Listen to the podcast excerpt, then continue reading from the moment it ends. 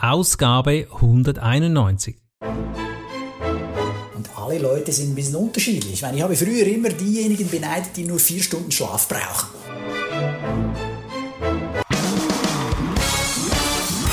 Begrüßt mit mir Bruno Ernie und Thomas Skipwith. Top Rennertipps aus den USA.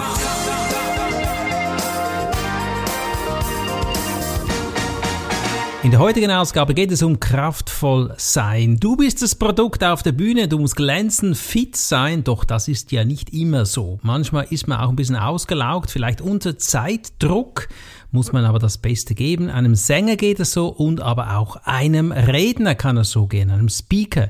Das bedeutet die stille Gefahr auf der Bühne. Auch Redner können einen Burnout haben und wie man es verhindert, heute erfährst du eine wertvolle Episode. Thomas, wie ist denn das bei dir? Bist du immer 100% fit auf der Bühne?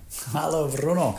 Nein, natürlich nicht. Oder auch in einem Training. Ja, ich mache ja viele Rhetoriktrainings in einem Gruppenraum und na, da bin ich natürlich auch nicht immer hundertprozentig fit. Dennoch bin ich der Meinung, als Profi muss man den Schalter umlegen können und doch dann mindestens irgendwie 90% bringen. Ja.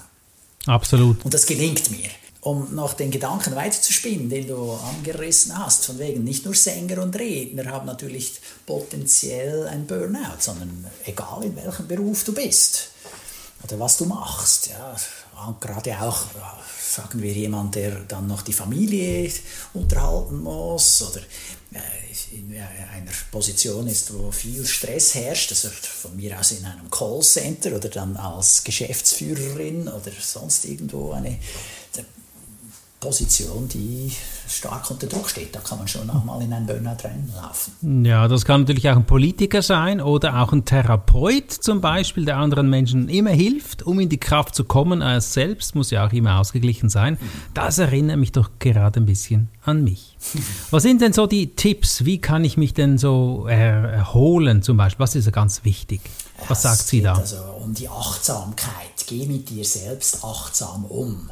Mhm. Und da ist ganz wichtig, dass du genügend Schlaf und Erholung kriegst. Mhm. Wer nicht mhm. genug schläf, schläft, der läuft in ein Burnout rein.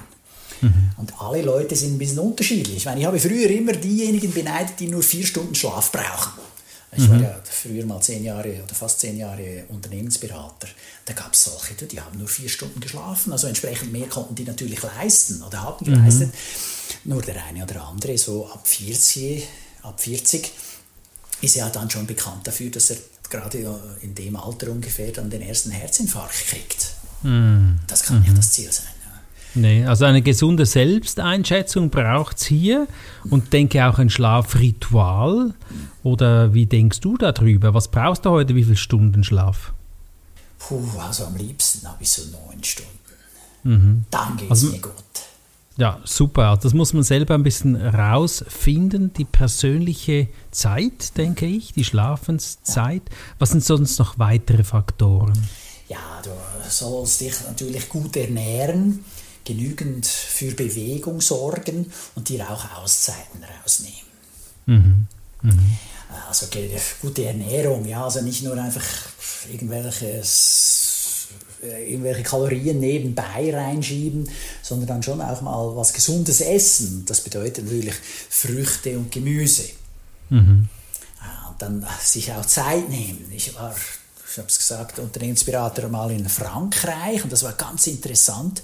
Das Projekt war zur Hälfte bestückt mit Leuten aus Frankreich und die andere Hälfte waren Amerikaner.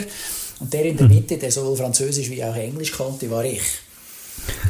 Und da habe ich diese unterschiedlichen Kulturen so dramatisch oder miterlebt. Ja, die Franzosen am liebsten zwei, drei Stunden Mittagspause. Mhm. Und dann im netten Restaurant. Und dann mhm. gab es dann auch Wein dazu.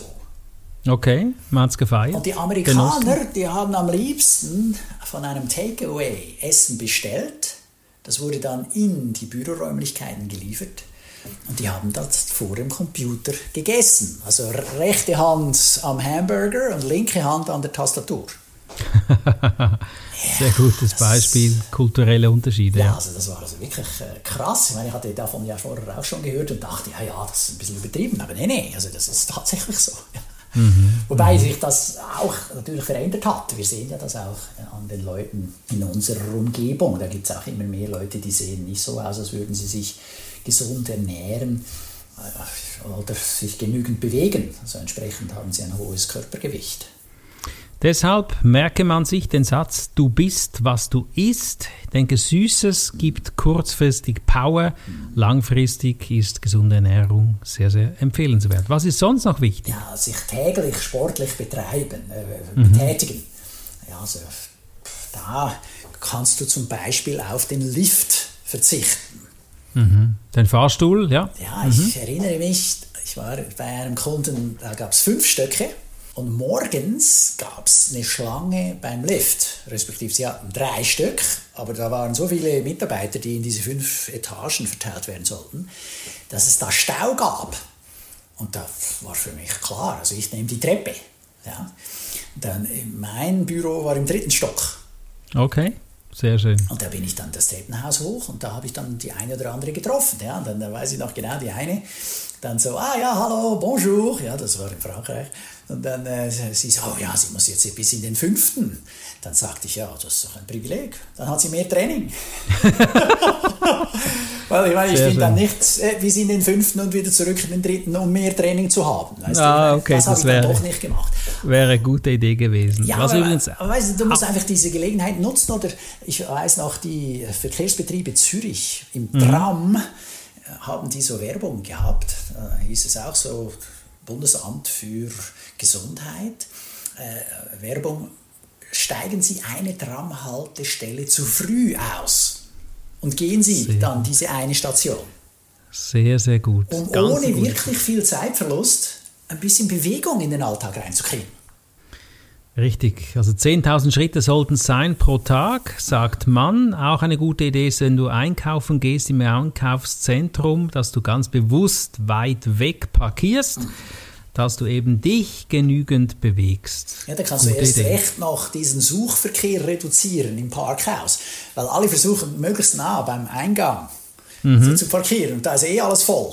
Also parkier ja. gleich den ersten, am ersten freien Platz, den du siehst, zack, und dann gehst du zu Fuß. Sehr gut.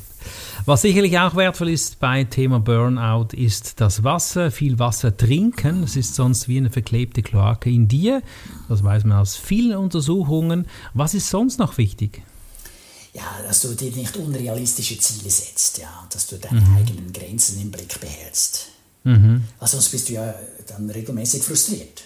Mhm. Okay, das stimmt natürlich. Jetzt, Cheryl hat noch einige ähm, Früherkennungssignale, die sie uns mitteilt bei Burnout. Ja, also wenn deine Freude an der Arbeit schwindet, wenn deine Motivation sinkt mhm. oder du morgens einfach keinen Antritt hast, aus den Federn zu kommen, dann sind mhm. das schon Warnsignale.